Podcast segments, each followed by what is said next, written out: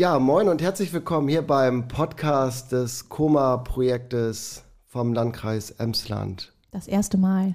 Das ist die erste Folge. Die erste Folge hier zusammen mit äh, Katrin und Kerstin vom Landkreis Emsland. Moin. Hi. Genau, wollt ihr euch sonst kurz vorstellen, einmal kurz sagen, ähm, was ihr sonst so macht? Ja, klar, können wir gerne machen. Genau, ich bin Kerstin, arbeite beim Landkreis Emsland als äh, Sozialarbeiterin und mache dort Präventionsarbeit. Und ich bin Katrin und äh, sitze mit Kerstin in einem Büro und mache im Prinzip genau das Gleiche. Sehr schön. Wir wollen ja heute über das Koma-Projekt einmal sprechen. Ähm, das Koma-Projekt, der ein oder andere hat es vielleicht schon gehört und für die, die es noch gar nicht hören, äh, gehört haben oder kennen, was ist das Koma-Projekt? Mögt ihr das einmal beschreiben? Ja, na klar. Also beim Koma-Projekt geht es erstmal um Alkohol, kann man vielleicht so als äh, Info direkt sagen. Und ähm, das führen wir in den neunten Klassen im ganzen Landkreis Emsland durch.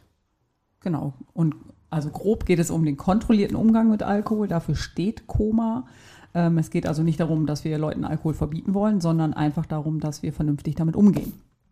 Genau, wir reden auch über ähm, eine Menge wichtige Themen, wie funktioniert Alkohol eigentlich in unserem Körper und auch so diese typischen Alkoholmythen werden aufgeklärt. Und äh, ihr seid im gesamten Emsland äh, zuständig und ihr beiden fahrt dann alleine zu allen Schulen im gesamten Emsland oder wie muss man sich das vorstellen? Wir machen das nicht alleine. Es gibt ein Koma-Team, das besteht aus vielen Fachkräften aus verschiedenen Einrichtungen. Dazu können wir noch mal ein paar Infos in die Show Notes packen.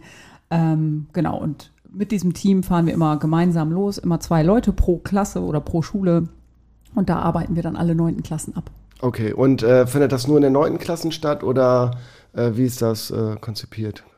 Ja, in der Regel ist das so, dass das für die neunten Klassen ist. Es gibt so Ausnahmen, wo Schulen uns auch mal fragen, ob wir es für die achte Klasse machen können, wenn die schon wild unterwegs sind. Das machen wir aber nur als Ausnahme. Und äh, wie muss man sich das vorstellen? Also äh, das äh, Kummer-Team äh, kommt dann in die Schule, äh, bringt dann äh, Cocktails mit und eine Kiste Bier und da macht man sich eine lockere Runde. Oder wie muss man sich das ungefähr vorstellen? Absolut. Wer am besoffensten ist, hat gewonnen. Am besten direkt vor der Mathearbeit. Ja. nee, wir haben natürlich ein ähm, Programm, das wir mitnehmen. Das sind drei Schulstunden, die wir in jeder Klasse verbringen und äh, haben da eine Menge an interessanten Infos, die wir nett verpackt haben in äh, Methoden, die wir mit den Schülern dann machen. Das Ganze ist auch ohne Lehrkraft, weil die Schüler ganz offen mit uns sprechen sollen und können, dass wir da in einem geschützten Raum sind und sich auch keiner irgendwie schämen muss oder sagen muss, das möchte ich nicht erzählen. Die sehen uns in der Regel nur einmal, dann sind wir wieder weg. Das klappt auch ganz gut. Was für ein Ziel wird denn damit angestrebt? Also das, dieses ganze Projekt gibt es ja nicht umsonst, sondern mit Sicherheit einfach auch um, ähm, also A, Prävention zu betreiben und die Schüler und Schülerinnen zu sensibilisieren zum Thema Alkohol und Alkoholkonsum. Aber ähm, ist da noch so ein grob oder übergefasstes Ziel irgendwie ähm, zu finden oder beschrieben? Also für uns ist wichtig, und das sagen wir den Schülern auch immer, dass äh, wir denen den Alkohol nicht verbieten wollen, sondern dass wir wirklich schauen, dass wir alle gemeinsam cool durch die, pa durch die Partyabend kommen und da nett feiern. Sicherlich auch ein bisschen Alkohol trinken, aber äh, nicht am Ende alle kotzend in der Ecke liegen oder sogar im Krankenhaus landen oder noch Schlimmeres. Das ist so das Wichtigste für uns, dass die sich nicht eine Flasche Schnaps reinschrauben und am Ende nicht mehr wissen, wo sie sind.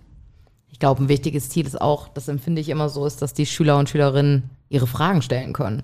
Also die bringen ja oft sehr viele Fragen mit zum Thema Alkohol, die wir dann vielleicht auch im normalen Ablauf gar nicht beantworten. Und die Möglichkeit haben sie dann, uns alles zu fragen, was sie beschäftigt. Das sind so Sachen wie, äh, stimmt es eigentlich das? Punkt, Punkt, Punkt.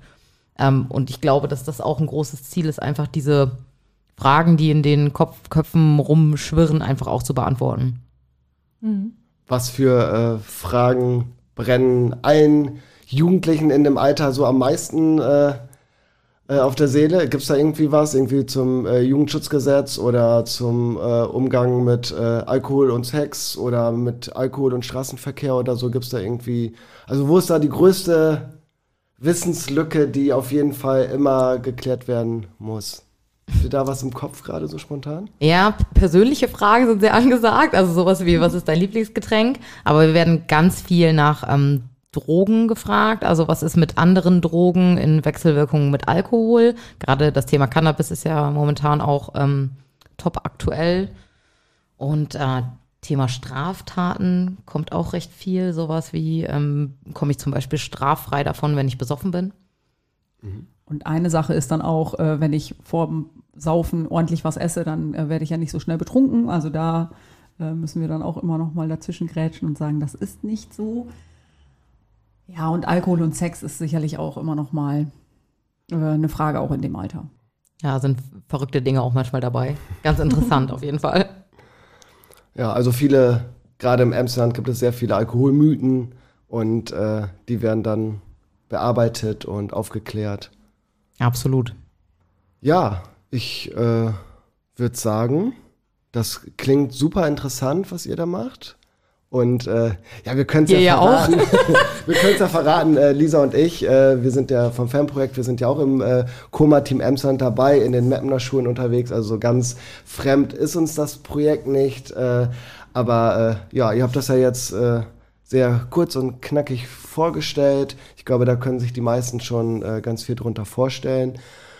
Und äh, ich glaube, dass viele Sachen vielleicht in den nächsten Folgen, die noch kommen sollen, wir spoilern noch nicht, äh, sicherlich äh, auch dann geklärt werden.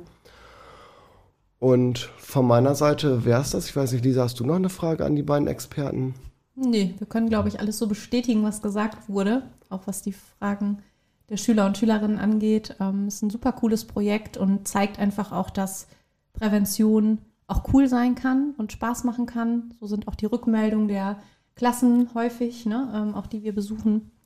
Und ähm, ja, mehr habe ich eigentlich auch nicht.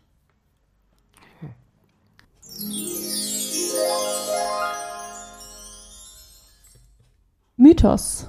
Schnaps macht aggressiv. Das stimmt so nicht. Eigentlich kann jeder Alkohol aggressiv machen. Tatsächlich liegt es nicht an der Sorte des Alkohols, sondern wenn man einfach zu viel trinkt und vielleicht vom Charakter oder der Tagesstimmung dazu neigt, schlecht drauf zu sein, ähm, dann kann es auch passieren, dass man von Sekt, Wein oder von Hubis aggressiv wird. Genau, es liegt tatsächlich an der verschobenen Wahrnehmung. Ähm, man hat das Gefühl, dass man möglicherweise sehr, sehr weit weg steht von jemandem und schreit immer lauter und kommt immer näher und die andere Person ist dann genervt, weil man so nah ist und dann kann das Ganze eskalieren. Mythos Ende. Dann würde ich sagen, vielen Dank, dass ihr alle zugehört habt und bis zum nächsten Mal. Bis zur nächsten Folge. Ciao. Tschüss. Ciao.